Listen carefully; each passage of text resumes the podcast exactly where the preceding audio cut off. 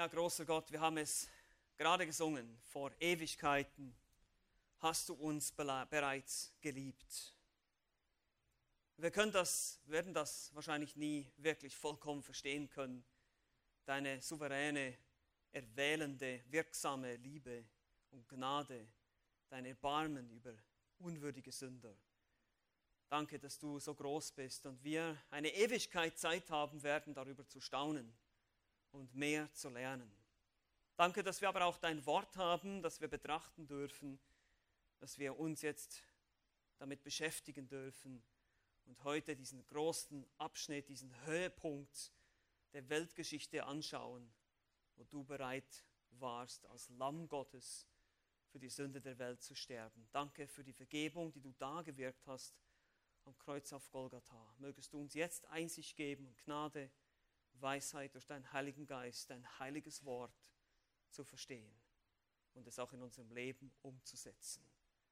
Amen. Eine der schlimmsten Lügen, falschen Vorstellungen, vielleicht sogar Legenden oder wie man es immer nennen will, ist die Vorstellung, dass Christus und sein Tod am Kreuz ein Unfall war. Christus war ein Opfer der Umstände. Er war ein Revolutionär seiner Zeit, aber er war seiner Zeit zu sehr voraus. Die Menschen haben ihn nicht verstanden und deshalb endete es tragisch. Er war ein guter Mensch, ein moralischer Lehrer, aber seine Zeitgenossen waren nicht so weit und töteten ihn. Was für eine Tragödie. Nun, nichts könnte weiter weg sein von der Wahrheit als diese Vorstellung. Nichts könnte weiter entfernt sein als das. Und insbesondere einer, der dieser Vorstellung ganz stark widersprechen würde, das ist unser Apostel Johannes, der das Johannesevangelium geschrieben hat, mit dem Ziel, uns zu zeigen, dass Jesus Christus Gott ist. Er ist niemand anderes als der Schöpfer des gesamten Universums. Er ist das ewige Wort, so beginnt er sein Evangelium. Am Anfang war das Wort und das Wort war bei Gott und das Wort war Gott. Und dann heißt es in Vers 14, und das Wort wurde Fleisch, es wurde Mensch. Also niemand anderes, sicherlich auch noch andere, Matthäus zum Beispiel oder Lukas, aber Johannes garantiert würde dem widersprechen, dieser Vorstellung, weil er gibt uns heute, wir werden heute diesen Bericht von Johannes beginnen über den Tod und die Auferstehung Jesu Christi. Und er legt insbesondere den Schwerpunkt darauf, zu zeigen, dass Jesus jederzeit alles unter Kontrolle hatte und eben immer Gott war und ist. Denn für die Jünger, aus ihrer Perspektive, erscheint es oder erschien es so, als wäre alles verloren. Aber eigentlich wurde gerade in dem Moment, wo alles verloren schien, alles gewonnen. Und das ist so genial bei unserem Herrn. Er ist immer einer, der Dinge umgekehrt macht, als wir es machen würden, wir Menschen. Ja, wir sind immer gegen die Intuition des Menschen. Immer gerade nicht so, wie wir uns das vorstellen. Er ist stark in den Schwachen und er ist, wir können so viele von diesen Kontrasten können wir sehen in der Schrift und das ist sicherlich der heftigste hier. Christus am Kreuz, alles sieht nach Niederlage aus, es ist vorbei, aus, Ende. Der große Lehrer stirbt wie ein elender Verbrecher und genau im selben Moment geschieht das wunderbare Heil, das für alle Menschen gewirkt wird. Für alle, die glauben, natürlich. Und so schreibt der Apostel Johannes sein Evangelium gegen Ende des ersten Jahrhunderts. Wir haben angefangen damit, lange, lange Zeit schon fast, ja. Und in Kapitel 20 schreibt er, warum? Er gibt uns die Absicht, er sagt, er hat diese Dinge aufgeschrieben in Vers 31, weil er hat, Jesus hat noch viel, viel mehr getan, noch viel, viel mehr Wunder getan.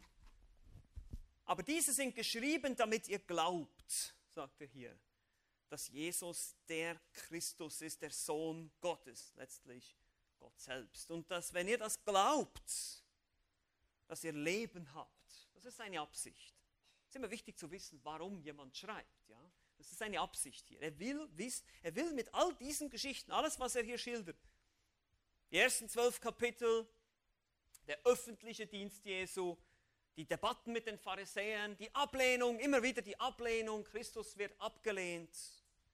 Dann Kapitel 13 bis 16, die Rede im Obersaal, die wir betrachtet haben.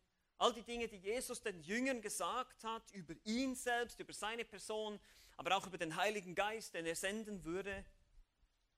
Das hohe priesterliche Gebet in Kapitel 17, wo er über Verherrlichung spricht, dass er sich selber verherrlicht und dass Gott der Vater den Sohn verherrlicht. Sein Ziel ist es, sich zu verherrlichen, das heißt seine Eigenschaften zur Schau zu stellen, sich zu zeigen, sich zu offenbaren. Dann sein Gebet für die Jünger, haben wir auch gesehen, Kapitel 17, die Verse 6 bis 19. Er bestätigt, dass sie ihn, an ihn geglaubt und seine Worte angenommen haben. Und er betet besonders für ihre Bewahrung und ihre Heiligung da in dem Abschnitt. Und schließlich haben wir letztes Mal eben auch gesehen, dass er für die weltweite Gemeinde betet. Heißt es in Kapitel 17, Vers 20, ich bitte aber nicht für diese allein, sondern auch für die, welche durch ihr Wort an mich glauben werden. Das sind alle, das bist du und ich, die wir gläubig sind, die weltweite Gemeinde, die Gläubigen aller Zeitalter. Und er betet vor allem für die Einheit in der Wahrheit, für die Liebe und für diese Perspektive auf die Herrlichkeit. Aber nun kommen wir zum Höhepunkt, zum eigentlichen Evangelium, kann man so sagen, zu der guten Nachricht. Evangelion auf Griechisch, das heißt gute Nachricht. Die gute Nachricht ist, Christus leidet, er stirbt stellvertretend für sündige Menschen, aber es kommt auch zu einer Auferstehung. Er kommt zurück aus den Toten und beweist damit, wer er ist. Aber wir sehen das hier in Kapitel 18 bis 21, in diesem letzten Abschnitt des Johannesevangeliums, vor allem eben aus der Perspektive des Johannes. Und Johannes Bericht, das wird euch auffallen, wenn ihr, denn wir haben vorhin in der Schriftlesung Matthäus gelesen, sein Bericht der Festnahme Jesu und ihr werdet schnell feststellen, dass Johannes ganz andere Dinge betont. Da ist kein Widerspruch. Ihr könnt alle vier Evangelien miteinander vergleichen und ihr werdet Abweichungen finden. Aber das sind keine Widersprüche, wie das die liberalen Theologen gerne hätten, sondern das ist ergänzend. Jeder Evangelist hat ein Thema. Jeder Evangelist hat ein bestimmtes Thema oder eine bestimmte Absicht, die er verfolgt. Matthäus will uns vor allem zeigen, dass Jesus der König der Juden ist. Und deshalb betont er diese Dinge, zitiert viel aus dem Alten Testament in Matthäus. Er ordnet sein Material thematisch. Das ist auch ganz interessant. Er geht nicht chronologisch vor, er springt, überspringt manchmal Dinge oder fasst Dinge zusammen. Die Gleichnisse finden wir da alle am selben Ort in seinem Buch und eigentlich sind die gar nicht alle zur selben Zeit äh, passiert. Die Gleichnisse er nicht alle gleichzeitig gelehrt. Aber es ist ein Thema. Er hat bestimmte Abschnitte, die Bergpredigt, die Gleichnisse. Oder Lukas. Lukas betont das Menschsein Christi.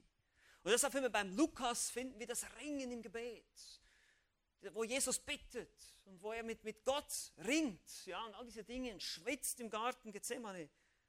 Und das sehen wir hier nicht bei Johannes. Johannes lässt einiges aus. Das Ringen und den Kampf Jesu im Garten Gethsemane, den Kuss des Judas, mit dem er den Erlöser verrät, die Flucht der Jünger lässt er auch aus. Aber auf der anderen Seite gibt er uns Details über die Reaktion der Soldaten bei der Festnahme. Warum? Und das hat einen Sinn. Johannes möchte eben zeigen, dass Jesus, obwohl er festgenommen wurde und obwohl alles nach Niederlage aussah und alles vorbeischien, trotzdem Gott ist in dem Moment. In genau in diesem Moment. Und er jederzeit wie er es auch gesagt hat in einem anderen Evangelium, zwölf Legionen Engel hätte, oder ich weiß nicht mehr, ob es zwölf waren, jetzt ein Blödsinn gesagt habe, auf jeden Fall ziemlich viele Engel schicken könnte und sich verteidigen könnte. Aber das hat mit dem Schwerpunkt zu tun von Johannes. Jesus als Sohn Gottes, als Gott selbst, ist völlig Herr der Situation. Er hat nie die Kontrolle darüber verloren. Es verläuft alles genau nach Plan. Und die bösen Menschen, die ihre bösen Machenschaften ausüben, die grausamen Römer, die ihn festnehmen und ans Kreuz nageln, der korrupte Pilatus, all die ganzen, äh, sagen wir mal, die ganzen Teilnehmer hier des ganzen Dramas, sie laufen alle genau nach Gottes Plan. Alles läuft nach Plan. Und deshalb sehen wir das wie bei Johannes sehr deutlich. Er hat dieses Ziel. Er möchte, dass du glaubst, dass Jesus Gott selbst ist, der Allmächtige und sich selbst für uns gab. Lasst uns diesen Text gemeinsam lesen. Wir finden ihn im Johannesevangelium Kapitel 18. Ich bitte euch, eure Bibeln da aufzuschlagen, wenn ihr sie nicht schon lange da aufgeschlagen habt. Kapitel 18 und ich lese die ersten elf Verse. Hier heißt es folgendes. Als Jesus dies gesprochen hatte, ging er mit seinen Jüngern hinaus über den Winterbach Kidron. Dort war ein Garten, in den Jesus und seine Jünger eintraten. Aber auch Judas, der ihn verriet, kannte den Ort, denn Jesus versammelte sich oft dort mit seinen Jüngern. Nachdem nun Judas die Truppe von den obersten Priestern und Pharisäern dienen bekommen hatte, kam er dorthin mit Fackeln und Lampen und mit Waffen. Jesus nun, der alles wusste, was über ihn kommen sollte, ging hinaus und sprach zu ihnen, wen sucht ihr? Sie antworteten ihm, Jesus, den Nazarener. Jesus spricht zu ihnen, ich bin's, oder besser gesagt, ich bin. Es stand aber auch Judas bei ihnen, der ihn verriet. Als er nun zu ihnen sprach, ich bin, wichen sie alle zurück und fielen zu Boden. Nun fragt er sie wiederum, wen sucht ihr? Sie aber sprachen, Jesus, den Nazarener. Jesus antwortete, ich habe euch gesagt, dass ich es bin. Wenn ihr nun mich sucht, so lasst diese gehen damit das Wort erfüllt würde, das er gesagt hatte, ich habe keinen verloren von denen, die du mir gegeben hast. Da nun Simon Petrus ein Schwert hatte, zog er es und schlug nach dem Knecht des Hohenpriesters und hieb ihm das rechte Ohr ab. Der Name des Knechtes aber war Malchus. Da sprach Jesus zu Petrus, stecke dein Schwert in die Scheide, soll ich den Kelch nicht trinken, den mir der Vater gegeben hat? Bis hier. Das Thema heute ist schlicht und einfach, alles scheint verloren. Alles scheint verloren. Und wir schauen uns dieses Drama in drei Szenen an, in drei Schritten. Wir haben einen unglaublichen Verrat, eine deutliche Machtdemonstration und menschliches Versagen am Ende. Also unglaublicher Verrat, deutliche Machtdemonstration und menschliches Versagen. Lass uns gemeinsam das erste anschauen, ein unglaublicher Verrat. Dann finden wir in den Versen 1 bis 3. Ich lese es nochmal. Als Jesus dies gesprochen hatte, ging er mit seinen Jüngern hinaus über den Winterbach Kidron. Dort war ein Garten, in den Jesus und seine Jünger eintraten. Aber auch Judas, der ihn verriet, kannte den Ort, denn Jesus versammelte sich oft dort mit seinen Jüngern. Nachdem nun Judas die Truppe und von den obersten Priestern und Pharisäern Diener bekommen hatte, kam er dorthin mit Fackeln und Lampen und mit Waffen.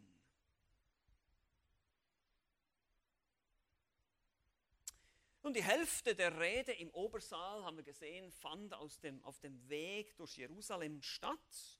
Und nun waren sie schon am Stadtrand das heißt jetzt hier, als dies Jesus gesprochen hatte, ging er mit seinen Jüngern hinaus. Das ist nicht aus dem Obersaal, sondern aus der Stadt. Er kam jetzt aus der Stadt raus. Sie verließen die Stadt über den Winterbach Kidron, heißt es hier in der Schlachter. Manche sagen auch nur Kidron. Und das ist eigentlich ein sogenanntes Wadi. Ja, man muss sich das nicht vorstellen wie so ein Bächlein. Ich habe mir das früher, ich als Schweizer, habe mir so ein, so ein plätscherndes Bächlein vorgestellt, wo man dann so einen Schritt drüber nimmt. Ja. Das ist nicht die Idee, sondern das ist ein, ein Tal, also so eine, so eine Vertiefung, eine größere Vertiefung, einige, 50 bis 100 Meter geht es dann darunter in dieses Kidron-Tal auf der Ostseite des Tempels, des Tempelberges, der ist ungefähr 740 Meter über Meer, kann man da runterlaufen von, von dem Tempelmauer runter in dieses Kidron-Tal, aber es ist eigentlich mehr so eine Vertiefung, ein, ein ausgetrocknetes Bachbett, das kein Wasser führt. Ähm, nur dann im Winter, wenn es viel Regen gibt, dann kommt dann ziemlich viel Wasser, aber sonst kommt da nicht viel oder gar nichts eigentlich. Und in diesem Tal war ein Garten, heißt es hier, in den Jesus und seine Jünger eintraten. Nun, wir haben das gesehen in Matthäus, das ist der Garten Gethsemane, das heißt Ölpresse. Und da stehen tatsächlich noch heute stehen da Olivenbäume in diesem Garten und ich war da 2019 und einige von diesen Olivenbäumen sind über 2000 Jahre alt. Das heißt, man kann diese Bäume heute da anschauen, weiß Jesus ist an diesen Bäumen vorbeigegangen. Das ist eigentlich sehr interessant. Das war wohl ein Privatgrundstück von jemandem, der Jesus erlaubte, ihn zu nutzen. Es war ein Ort, wo man allein sein konnte. Eben raus aus der Stadt, weg vom Trubel. Und auf der anderen Seite geht es dann wieder hoch auf den Ölberg. Ja, der Ölberg steht ja gegenüber der Ostmauer des Tempels in Jerusalem, die vielleicht mal schon Bilder gesehen haben oder auch schon da waren. Vielleicht ganz kurz, wer war schon mal in Israel? Ah, doch einige? Sehr gut, dann wisst ihr ein bisschen, wovon ich spreche. Aber das ist immer hilfreich, ich kann es nur empfehlen, mal zumindest mal ein paar Bilder anzuschauen von der Geografie von Israel oder von Jerusalem jetzt in diesem Fall. Und dann wisst ihr, ah, Kidrontal, Tempel, aha, wie das da ungefähr aussieht. Eben, das ist, auch wenn, wenn da steht Berge, ja, ich als Schweizer denke an, an die Blümlesalp, ja, 4000 Meter hoch. Das ist, das ist was ganz anderes, ja, das sind nicht so hohe Berge, ja, die sind, die sind viel kleiner, das sind nur Hügel eigentlich. Und da ist auch kein Schnee und keine Gletscher, sondern das sind, ja, das ist halt, ich weiß nicht, was ihr für Vorstellungen habt, aber wenn, das ist so, wenn ich an Berge denke, dann ist es ein bisschen anders. Deshalb ist es wichtig, dass man weiß, wie das wirklich aussieht, da, um zu verstehen, was der Schreiber hier meint. Die gehen da runter, laufen dann den Hang runter und kommen dann in diesen Garten. Und das war ein Ort, wo Jesus offenbar öfters hingegangen ist. Er ging wohl auch dahin, um zu beten oder eben auch sein Herz dem Vater auszuschütten. Wir finden ja eben in den anderen Evangelien auch diesen Kampf, den er da führt. Aber er ging wohl auch bewusst dorthin, weil er wollte, dass seine Feinde ihn festnehmen konnten. Das ist die Betonung, die Johannes hier macht. Weil er sagt hier auch von Judas, der Verräter, der bereits vom Teufel besessen war, in 13 Vers 2 haben wir das gesehen schon, den Jesus weggeschickt hat am Abend vorher. Er kannte den Ort, denn Jesus versammelte sich oft dort mit seinen Jüngern. Judas war ein Insider. Er kannte die Gewohnheiten seines Meisters. Und sein tragisches Ende wird uns auch nicht äh, berichtet. Im Johannesevangelium, Matthäus 27, sehen wir dann seinen Selbstmord. Das wird uns nicht berichtet. So sehen wir hier den Judas eigentlich das letzte Mal. Erscheint er hier im Johannesevangelium. Und so kam er hier an Während die Jünger bereits am Einschlafen waren, ihr kennt das vielleicht von den anderen Evangelisten, die berichten uns, die Jünger sollen wachen, dann schlafen sie ein, dann betet Jesus, kommt wieder zurück, jetzt seid ihr schon wieder am Schlafen, das ist so die, die Szene da. In diesem Moment kommt er hier an mit einer Truppe, Speira, griechischen, Normalerweise der zehnte Teil einer Legion oder eine Kohorte, das sind 600 Mann von römischen Soldaten. Man vermutet aber hier eine etwas kleinere Truppe, eine sogenannte Manipel, um 200 Mann herum. Dasselbe griechische Wort wurde dafür verwendet. Also eine kleinere Truppe, 200 Mann, immer noch groß genug, um Jesus festzunehmen. Und ihr könnt schon sehen, die Römer hatten keine Ahnung, was sie hier erwartet, aber die wollten auf jeden Fall verhindern, dass es irgendwie einen Aufstand gibt weil die, ihr wisst, das war die Zeit des Passas, da waren die Juden so quasi, sag mal so, patriotisch aufgeladen, die Messias-Erwartung war richtig groß und, und wenn da nur irgendwas passiert, und es gab auch viele, die Jesus für einen Propheten hielten, wenn sie den da irgendwo mitten in der Stadt festnehmen, dann wäre das auch ungünstig, deshalb war das der perfekte Ort, der Garten Gethsemane, außerhalb der Stadt, allein möglichst viele Soldaten mitnehmen. Es könnte sein, dass er fliehen will oder dass er Widerstand leistet oder dass seine Jünger dann angreifen oder irgendwas. Und so kommen die dahin mit 200 Soldaten. Dazu auch die Diener von den obersten Priestern und Pharisäern. Das ist die jüdische Tempelpolizei, die jüdisches Recht durchsetzte. Die haben wir im Kapitel 7 bereits, haben wir denen, sind wir denen begegnet. Die sorgten für Ordnung. Also nochmal eine Gruppe von Menschen, dieses Gesetz durchboxten. Und dann kommen sie mit Fackeln und Lampen und mit Waffen. Sie dachten wohl, er würde, er, müsste, er würde fliehen oder sich irgendwo verstecken, dass sie Licht haben, dass sie ihn, ihr wisst, damals gab es kein elektrisches Licht, da war alles stockdunkel in der Nacht. Das heißt, sie mussten eine Fackel, Lampe mitnehmen, Öllampen, solche Dinge und Waffen, wenn er Widerstand leistet. So kommt Judas nun also mit einer Armee angerückt von römischen Soldaten und der jüdischen Tempelpolizei und nimmt Jesus fest wie ein Verbrecher. Sie haben das Recht zu schweigen und alles, was sie sagen, wird gegen sie verwendet oder so ähnlich. Ne? Aber was lernen wir hier? Wir lernen hier ein ganz interessantes Detail und ich möchte das nochmal erwähnen, weil wir eben den Judas zum letzten Mal sehen hier. Die gefährlichsten Leute sind die Insider. Die größte Gefahr für die Gemeinde Jesu Christi kam immer von innen und nicht von außen. Und Apostel Paulus warnte später auch in Apostelgeschichte 20, lesen wir, aus eurer eigenen Mitte werden Männer aufstehen, die verkehrte Dinge reden, um die Jünger abzuziehen in ihre Gefolgschaft. Wir müssen unbedingt immer alles prüfen, was sich christlich nennt. Ja, auch Lehrer, Prediger, die ihr euch auf YouTube oder Podcasts anhört, ihr müsst auf der Hut sein. Von innen die größte Gefahr für die Gemeinde, nicht von außen. Aber gleichzeitig kommt auch die Warnung hier an uns alle nochmal, wird nochmal an uns herangetragen, wenn wir hier sehen, Judas, der ihn verriet in Vers 2. Er war ein Insider, er kannte den Herrn, er war mit dem Herrn unterwegs, drei Jahre lang. Und keiner der Jünger hat irgendwas gemerkt, dass er ein Heuchler war dass es ihm nur ums Geld ging. Steht an anderen Stellen, haben wir betrachtet schon in Kapitel 13. Er war der perfekte Heuchler. Keiner der Jünger merkte auch nur etwas. Selbst am Abend, als Jesus ihn wegschickt und sagt, einer wird mich verraten, was bin ich oder ich oder ich, die wussten es immer noch nicht. Und hier ist die Warnung. Nur weil du ein Mitglied bist, eine Gemeinde, nur weil du ein Besucher bist, eine Gemeinde, nur weil du vielleicht die Bibel liest oder betest, das heißt doch lange nicht, dass du gerettet bist. Das heißt doch lange nicht, dass du wirklich dabei bist. Auch heute kann es sein, und ich bin überzeugt, auch in unseren Reihen gibt es Menschen, die den Herrn nicht kennen, wenn nicht wiedergeboren sind. Jesus warnt in Matthäus Kapitel 7, werden Menschen am Gericht zu Christus sagen, Herr, Herr, haben wir nicht in deinem Namen? Und er wird zu ihnen sagen, ich habe euch nie gekannt, ihr Übeltäter. Das müssen die schrecklichsten Worte sein, die ein Mensch je hören kann. Die ganze Zeit dachte er, ich bin auf dem Weg in den Himmel, ich bin Christ, ich habe ein Gebet gebetet, als ich 16 war und deshalb bin ich gerettet. Naja, Weiß nicht. Und dann plötzlich sind sie weg. Man hört nichts mehr von ihm. Sie haben ein Doppelleben geführt und meine Lieben, das ist etwas so Gefährliches, dieses Doppelleben. Ja, zu Hause bist du eine ganz andere Person als hier in der Gemeinde. Das kann jeder von uns. Jeder kann sein Lächeln aufsetzen. Ich sage immer so schön, sein Elmex-Lächeln oder sein Sonntagslächeln. Ja, wir können alle schön nett sein hier. Und dann am Montagmorgen bist du plötzlich eine andere Person. Die Warnungen die Bibel ist voll von solchen Warnungen und Judas ist ein klassisches Beispiel für einen solchen Heuchler.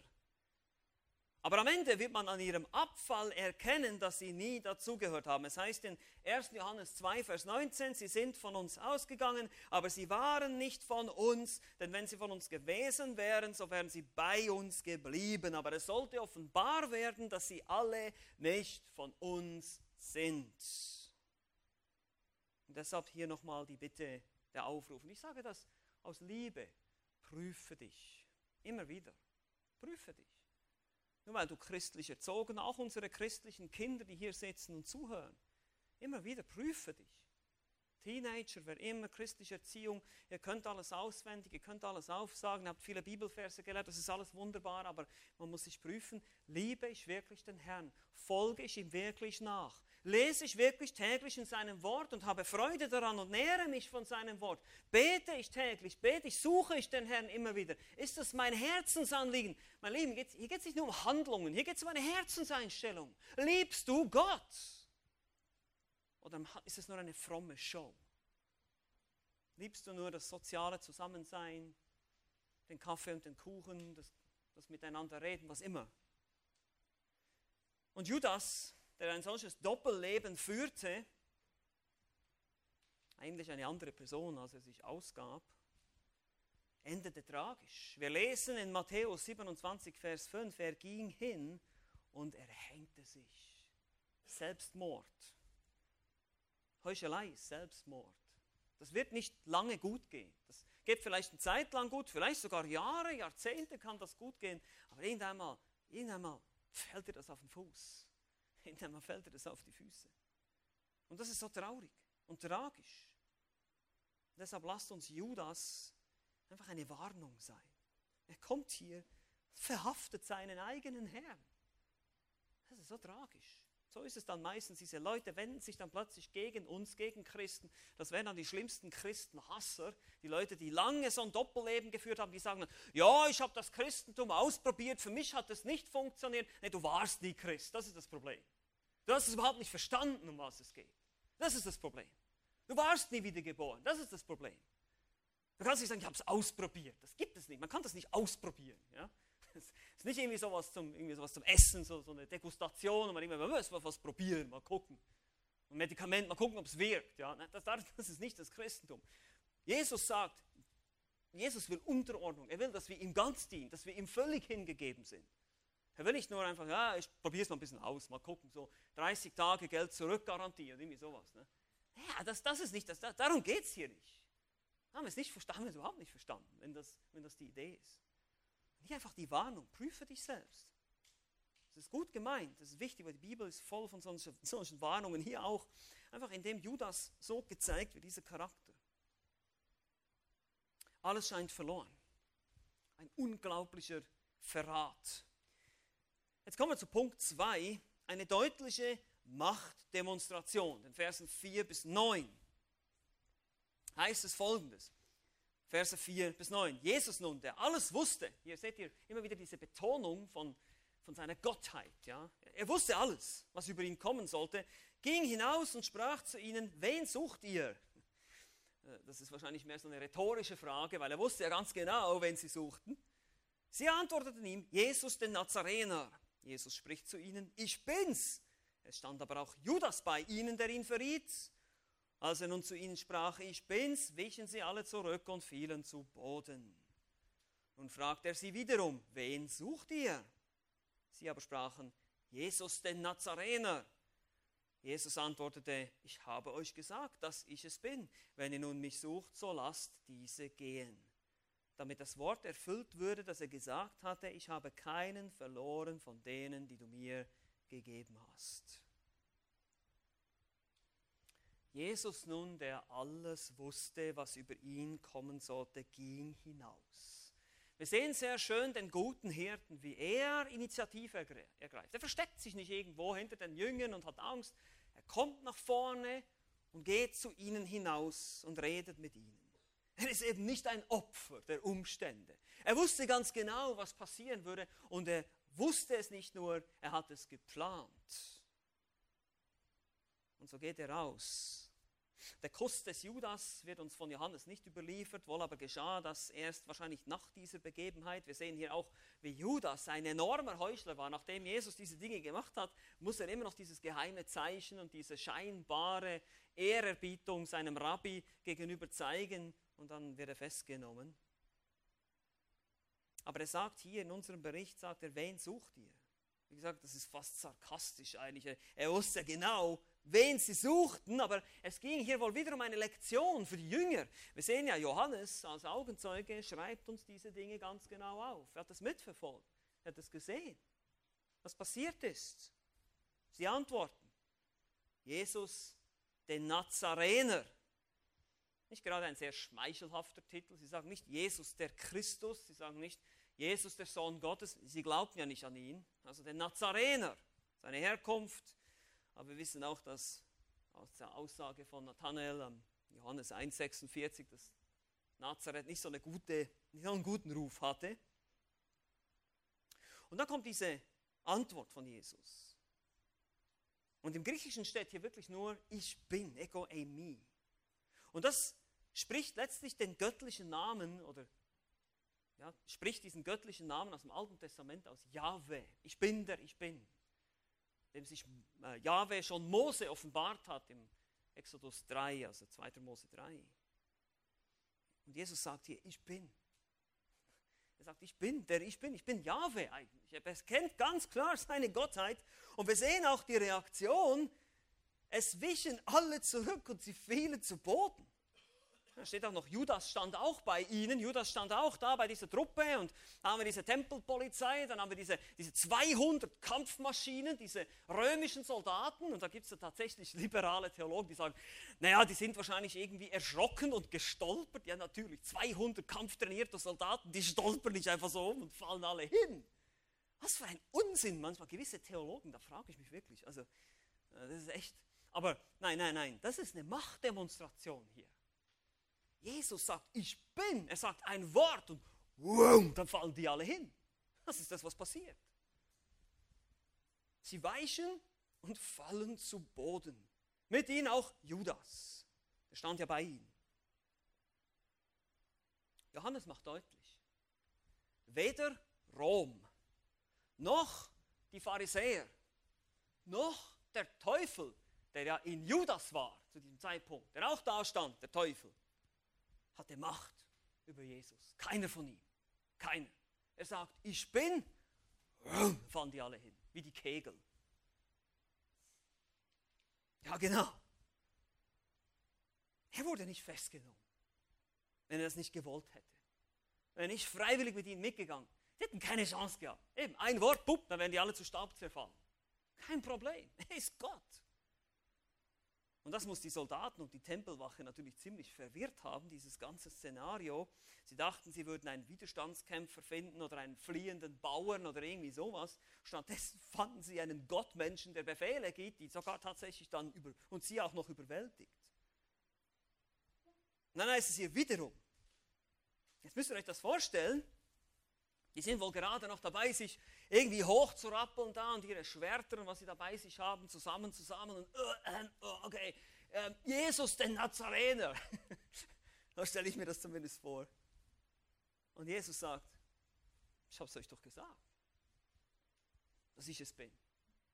Das ist eigentlich euer Problem. Also wirklich, ihr seht, Jesus hat wirklich die komplette Kontrolle hier. Die können überhaupt nichts machen eigentlich. Ich habe euch gesagt, dass ich es bin. Was wollt ihr eigentlich? Man kann die Ironie kaum übersehen hier. Aber warum demonstriert er hier seine Macht? Das ist ja nicht einfach so ein Machtspiel hier. Jesus lässt sich nicht einfach so auf Macht spielen. Nein, das war, das war, um seine Jünger zu schützen. Er ist immer noch der gute Hirte. Seht ihr, was er dann noch sagt hier? Er sagt, nachdem er gesagt hat, ich habe euch gesagt, dass ich es bin, sagt er, wenn ihr nun mich sucht, so lasst diese gehen. Er schützt seine Schafe. Er wusste ganz genau, die Jünger sind nicht stark genug. Die sind, die sind zu schwach, die schaffen das noch nicht. Der Heilige Geist ist noch nicht gekommen, sie sind noch nicht so weit, sie dürfen fliehen. Wir lesen das dann in Markus 14, Vers 50, dass alle fliehen. Und auch das war nicht einfach, alle sind geflohen und haben mich alleine gelassen, ich Opfer. Nein, er hat das absichtlich, um sie zu schützen, hat er gesagt, nehmt mich mit und lasst diese alle gehen. Das war der Plan. Das war der Plan oh ja, sie werden noch alle Märtyrer werden, sie werden noch alle leiden, aber dafür waren sie jetzt noch nicht bereit. Diese Machtdemonstration. Und nach dieser Machtdemonstration war wahrscheinlich keiner der Soldaten mehr gewillt, Jesus festzunehmen. Lasst uns den einfach mitnehmen, das ist unheimlich hier, wir wollen hier verschwinden. Das war wahrscheinlich so die Einstellung. So etwas haben die noch nie erlebt.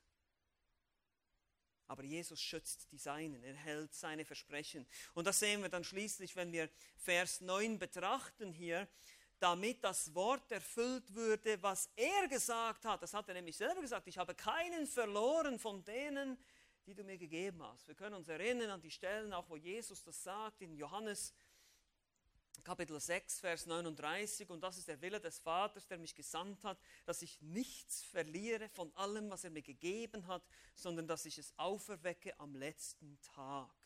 Seht ihr, das ist das Geschenk des Vaters an den Sohn. Die Auserwählten, die vor Grundlegung der Welt auserwählt waren, die gibt er seinem Sohn. Und ich werde sie auferwecken. Ich werde sie nicht verlieren. Niemand wird sie aus meiner Hand reißen. Oder auch später in Kapitel 17, in Vers 12. Als ich bei ihnen war, bewahrte ich sie in deinem Namen, den du mir gegeben hast. Und ich habe sie behütet. Und keiner von ihnen ist verloren gegangen, als nur der Sohn des Verderbens. Judas. Judas aber dass es auch damit die Schrift erfüllt wurde. Wir wussten, auch der Judas, der Verräter, war vorausgesagt. Die Schrift erfüllt sich. Genauso wie das Wort, das Jesus gesprochen hatte. Es trägt dieselbe Autorität. Auch hier, es scheint alles verloren und doch hat er alles im Griff. Wie aktuell ist das für uns heute, nicht wahr? Wie oft denken wir heute in unserem Leben vielleicht, ah, das wird nichts mehr bei uns. Die Gesellschaft wird immer schlimmer, die Politik, die Gemeinden, die Christen, es wird alles schlimmer, alle wenden sich ab vom Glauben an die Unfehlbarkeit der Schrift und irgendwie, es ist alles so schwierig und in meinem Leben klappt auch nichts, ich stolpere von einer Sünde in die nächste. Und dann gibt es auch Krankheiten und dann gibt es dieses und jenes und irgendwie scheint alles den Bach runterzugehen. Aber Jesus hat alles im Griff. Glaubst du das? Hm, das ist die Frage. Aus diesem Glauben wirst du viel Ermutigung und Trost schöpfen können. Er ist jederzeit, damals wie heute, Herr der Situation. Es war kein Unfall. Wie gesagt, er hätte zwölf, tatsächlich habe ich es hier, zwölf Legionen Engel rufen können, zwölf mal 6000 Engel, das ist eine ziemliche Menge. Ein Engel reichte im Alten Testament, um 185.000 Assyrer zu töten. In der Offenbarung werden wir auch noch sehen, was ein Engel anrichten kann, wie viele Menschen der töten kann. Und er könnte zwölf Legionen, zwölf mal 6000 haben. Kein Problem. Mein Vater würde mir sofort die Engel schicken. Und weder der Teufel, noch Judas, noch die Römer, noch die Tempelpolizei, noch Pilatus, keiner von denen konnte irgendwas machen. Und das wird er später auch deutlich machen in Kapitel 19, Vers 11. Und das beruhigt uns vielleicht auch ein bisschen, wenn wir wissen, auch das, Jesus antwortet Pilatus da, du hättest gar keine Vollmacht über mich, wenn sie dir nicht von oben her gegeben wäre. Die Mächtigen, die manchmal so über uns sind, wir denken, wow, was sind das für Leute, was machen die mit uns? Die können nur das machen, was Gott ihnen erlaubt zu tun, mehr nicht. Jesus sagt es hier zu Pilatus. Werden wir noch dazu kommen, ein bisschen mehr sehen davon. Keiner hat Macht über ihn, Jesus hat alles im Griff. Und Jesus beschützte seine Jünger in dieser Situation. Er wusste um ihre Schwachheit und so ist es auch bei uns. So darfst du das auch wissen. Im 1. Korinther Kapitel 10, Vers 13, den musst du dir aufschreiben, dieser Vers. Das nächste Mal, wenn du am Verzweifeln bist und Probleme hast und denkst, die Probleme sind so groß und Gott ist so klein, dann lest diesen Vers, 1. Korinther 10, Vers 13. Es hat euch bisher nur menschliche Versuchung betroffen. Gott aber ist treu. Er wird nicht zulassen, dass ihr über euer Vermögen versucht werdet, sondern er wird sogleich mit der Versuchung auch den Ausgang schaffen so dass ihr sie ertragen könnt. Er, heißt, er sagt nicht, ihr werdet aus aller Versuchung rausgenommen, ihr werdet aus allen Problemen oder alle Probleme werden gelöst. Das sagt er hier nicht. Er sagt aber, er wird einen Ausgang schaffen, dass ihr es ertragen könnt. Und so hat Jesus auch dafür gesorgt, selbst bei Petrus, werden wir auch noch sehen, bei seiner Verleugnung, dass es nicht komplett den Bach runtergeht, weil Petrus war kein Heuchler, er war ein echter Gläubiger. Ja, er hatte viele Probleme und viele Schwierigkeiten, aber er war kein Heuchler, er war ein echter Gläubiger, er hatte ein erlöstes Herz. Und das können wir an seinem Glauben sehen. Er kommt wieder zurück, er tut Buße. Er weint bitterlich, nachdem er Jesus verleugnet hat. Er tut Buße, es tut ihm leid. Judas ist egoistisch, bringt sich einfach um. Es ist sehr egoistisch, sich selber umzubringen. Selbstmord ist Egoismus. Ne? War gut, wichtig darüber nachzudenken. Aber hier in 1. Korinther 10 sehen wir, die Versuchung ist nur menschlich. Das heißt, viele andere erleben das auch. Du bist nicht der Einzige. Wir denken manchmal, ich bin der Einzige, der solche Probleme hat. Stimmt nicht. Alle anderen kämpfen mit derselben Sünde, mit demselben Teufel, mit derselben Welt, mit derselben Gesellschaft um sie herum. Und Gott ist immer noch treu. Er ist immer derselbe Gott. Er ändert sich nie. Er ist immer treu. Auch heute. Er bleibt treu.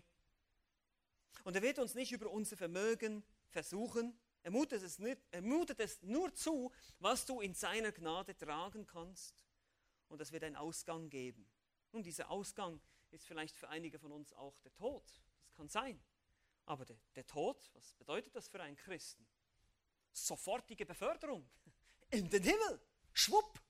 100% Heiligung. Ja, von 2% oder 1%, 100% Heiligung. Puff, cool, wunderbar. Das ist eigentlich das Beste, was uns passieren kann. Nur, ich weiß, wir denken nicht so manchmal und oft leider nicht, aber wir müssen so denken. Das ist das, was die Schrift sagt. Also vertraust du deinem Hirten, siehst du seine Macht und seine Möglichkeiten, wie er dich schützen kann, wie er das hier tut mit den Jüngern. Auch wenn alles verloren erscheint. Wir sehen den unglaublichen Verrat, wir sehen die deutliche Machtdemonstration und jetzt zu guter Letzt sehen wir noch dritten sein menschliches Versagen, Vers, äh, Verse 10 und 11. Ja, ist es folgendes. Da nun Simon Petrus, und hier erfahren wir jetzt, wer das ist. Habt ihr gesehen, Matthäus hat es nicht geschrieben. Es war in den 50er Jahren, da wollte Petrus wahrscheinlich noch nicht. Und jetzt ist es schon später und Petrus ist schon im Himmel. Johannes schreibt er gegen Ende des ersten Jahrhunderts und jetzt offenbart er uns den Namen. Es war Petrus. Eigentlich auch nicht so verwunderlich, wenn wir Petrus kennen. Der ist immer derjenige, der gleich in Aktion tritt. Simon Petrus hatte ein Schwert und zog es und schlug nach dem Knecht des Hohenpriesters und hieb ihm das rechte Ohr ab. Der Name des Knechtes aber war Malchus. Und da sprach Jesus zu Petrus, stecke dein Schwert in die Scheide, soll ich den Kelch trinken, äh, nicht trinken, den mir der Vater gegeben hat? Das ist eine Frage hier, eine rhetorische Frage. Nun, die Machtdemonstration, die ist äh, bei Petrus wohl ein bisschen falsch angekommen. Ähm, er dachte, das ist jetzt das Signal. Jetzt geht's los. Jetzt oder nie. Jetzt können wir sie fertig machen. Ich habe jetzt gesehen, er hat ja nur ein Wort gesagt, die sind alle umgefallen. Jetzt Angriff, los geht's. Er hatte ein Schwert. Machaira, von daher haben wir das Wort Machete, interessant. Ein Kurzschwert, also eher ein Dolch, man darf sich nicht so ein Riesenschwert vorstellen, wie von der Ritter der Tafel runter, so ein Riesending, ja, sondern das ist eine kleine solche Degen, solche gekrümmte Degen sind das, Dolch. Und er schlug nach dem Knecht des Hohenpriesters und hieb ihm das rechte Ohr ab. Und ich kann euch sagen, er zielte nicht auf das Ohr. So viel ist klar. Er wollte ihn töten. Aber Petrus war kein geübter Kämpfer und deshalb hat er verfehlt oder der andere hat sich gebückt oder ist ausgewichen. Man weiß es nicht ganz genau. Er erwischt auf jeden Fall nur das Ohr. Und Jesus muss die Situation gleich wieder beruhigen. Strecke dein Schwert weg. Matthäus ergänzt, das haben wir gelesen, alle, die zum Schwert greifen, werden durch das Schwert umkommen. Und wie würden dann die Schriften erfüllt? Und hier in Johannes fügt er dann noch hinzu, soll ich den Kelch nicht trinken, den mir der Vater gegeben hat? Seht ihr auch hier, er sagt, Petrus, das ist der Plan. Das ist der Plan. Und wir Menschen, das ist wieder typisch, ja. Es geht wieder gegen seine Intuition. Er hat wieder diese falsche Vorstellung, Jesus als der politische Befreier und er wird jetzt die Römer niedermachen und jetzt ist das Signal, jetzt können wir angreifen, jetzt komplett falsch verstanden. Und Petrus und Jesus muss es wieder ausbügeln. Er muss dem Malchus das Ohr heilen. Das erfahren wir auch aus den anderen Evangelien. Aber er sagt hier in einer rhetorischen Frage, der Kelch, eigentlich ein Becher, ein Zornbecher ist das, ein Symbol für das Gericht Gottes über die Sünde der Menschen. Jesus erwähnt diesen Becher auch während seines Gebets im Garten kurz zuvor. Lass, diesen, lass diese diesen Kelch an mir vorbeigehen, sagt er, betet er. Das ist der Zorn Gottes, das Gericht Gottes an unserer Stelle, das ertragen wird an unserer Stelle. Wir lesen davon zum Beispiel in, im Psalm 75, Vers 9, denn ein Becher ist in der Hand des Herrn gefüllt mit schäumenden Würzwein. Davon schenkt er ein, sogar seine Häfen müssen schlürfen und trinken alle Gottlosen auf Erden. Das ist ein Zeichen des Zornes Gottes, der sich entlädt über den Gottlosen. Und diesen Becher, diesen Kelch, den muss er, den wird er trinken, das ist der Plan. Und Lukas, natürlich der Arzt, wie schon gesagt, erwähnt, dass Jesus das Ohr des Malchus heilt. Gleich eine weitere Machtdemonstration seiner Gottheit. Aber er kam eben nicht, um zu töten, um zu schlachten, um zu richten, noch nicht. Jesus kam bei seinem ersten Kommen, um zu suchen, was verloren ist, um zu retten und um zu heilen. Und wir sind immer noch in diesem Zeitalter, wo Jesus heilen und retten will. Und ja, es wird eine Zeit kommen, da wird er das Schwert nehmen und er wird richten. Das wird auch kommen. Aber jetzt bietet er immer noch das Heil an, seit 2000 Jahren. Und er würde jetzt ans Kreuz gehen und er würde das Gericht tragen, den Zorn Gottes, den Becher, den Kelch trinken. Aber Petrus, menschliche Reaktion, deshalb ein menschliches Versagen. Seine eigenen Jünger haben es immer noch nicht ganz verstanden. Unverstand war das Problem von Anfang an, bis der Heilige Geist kommen würde und ihn den Verstand erleuchten und sie in alle Wahrheit leiten. Aber wir lernen hier auch etwas. Wir lernen, dass unsere menschliche Vorstellung von Gott und seinem Wirken und seinen Plänen und seinen Absichten und was doch jetzt gut wäre und was doch jetzt passieren müsste und was doch jetzt anders sein müsste, oft genau nicht das ist, was Gott plant. Er geht gegen unsere menschliche Intuition. Gott, wenn ich doch nur gesund wäre, dann könnte ich dir besser dienen. Und Gott sagt, nein, du bist ich will dich in deiner Schwachheit benutzen. Wie es zu Paulus sagte. Paulus hat auch dreimal gebetet, diesen Dorn im Fleisch, man weiß nicht ganz genau, was es war. Manche denken, es ist eine Krankheit, andere denken, es sind die Irrlehrer in der Gemeinde gewesen. Es ist irgendwas, was ihn plagte. Und das ist vielleicht Absicht, dass es einfach offen gelassen wird, weil es gibt ja verschiedene Dornen in unserem Leben.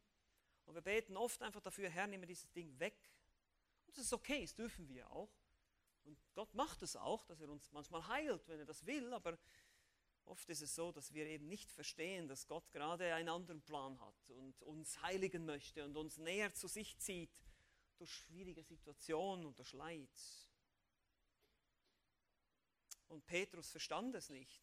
Er hätte doch sehen sollen, dass Jesus sich selber schützen kann. Aber nein, er muss den Bodyguard spielen hier, muss selber eingreifen und selber wursteln. Und so sind wir leider auch oft. Ja? Wir wursten irgendwas selber und, und Gott sagt, nein, jetzt lass mich mal machen, okay?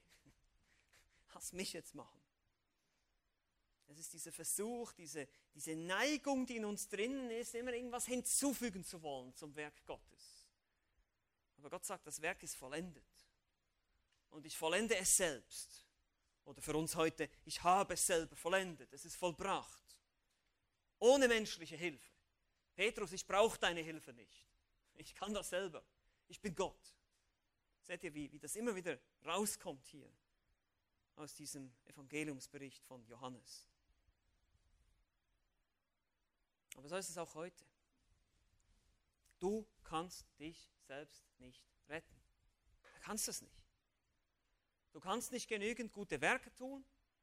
Du kannst nicht fromm genug sein. Du kannst nicht versuchen, dich selber zu disziplinieren. Du kannst dich selber kasteien und was weiß ich machen, was die Mönche probiert haben im Mittelalter. Du kannst probieren, was immer du willst. Du wirst Gott nie gefallen können. Niemals.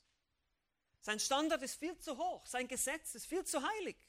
Jeder kleinste Gedanke verurteilt uns direkt in die ewige Hölle. Jeder kleinste böse Gedanke ist schon genug, um uns in die Ewigkeit zu verdammen. Das reicht. Und wir wollen ja nicht mal anfangen, darüber nachzudenken, wie oft wir schlecht denken über andere Menschen und wie oft wir Nehmen wir mal den Straßenverkehr, ich sage nur Stichwort Klimakleber. Wie oft wir da denken, ich würde denn am liebsten, hast die Hölle verdient dafür. Das ist Mord in Gedanken, im Herzen. Dieser Hass. Jesus kam, um zu lieben, zu retten. Ja, auch die Klimakleber brauchen Jesus Christus. Sie sind auch verlorene Sünder. Sie brauchen auch das Heil. Und genauso müssen wir jedem Menschen dieses Evangelium bringen. Und wie sehr brauchen wir heute einen Erlöser wie damals.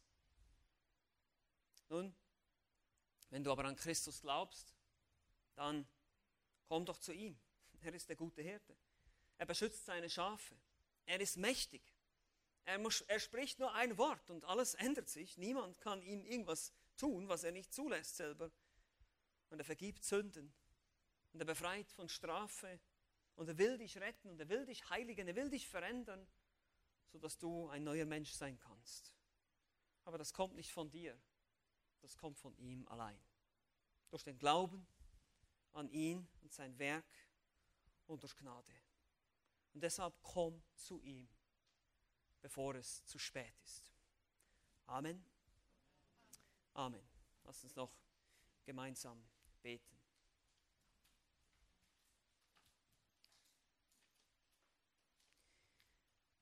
Ja, Vater im Himmel, wir sind einfach überwältigt von deiner wunderbaren Evangeliumsbotschaft. Es gibt Hoffnung für die Hoffnungslosen, es gibt Erlösung für Rebellen, für Verbrecher wie uns, die wir keinen Deut besser sind als Judas und als andere böse Menschen. Wir sind nicht besser, wir sind nur besser dran, wenn wir an dich glauben. Wir dürfen Vergebung unserer Schuld haben weil du bereit warst, dich festnehmen zu lassen, dich kreuzigen zu lassen und bezahlt hast für unsere Schuld.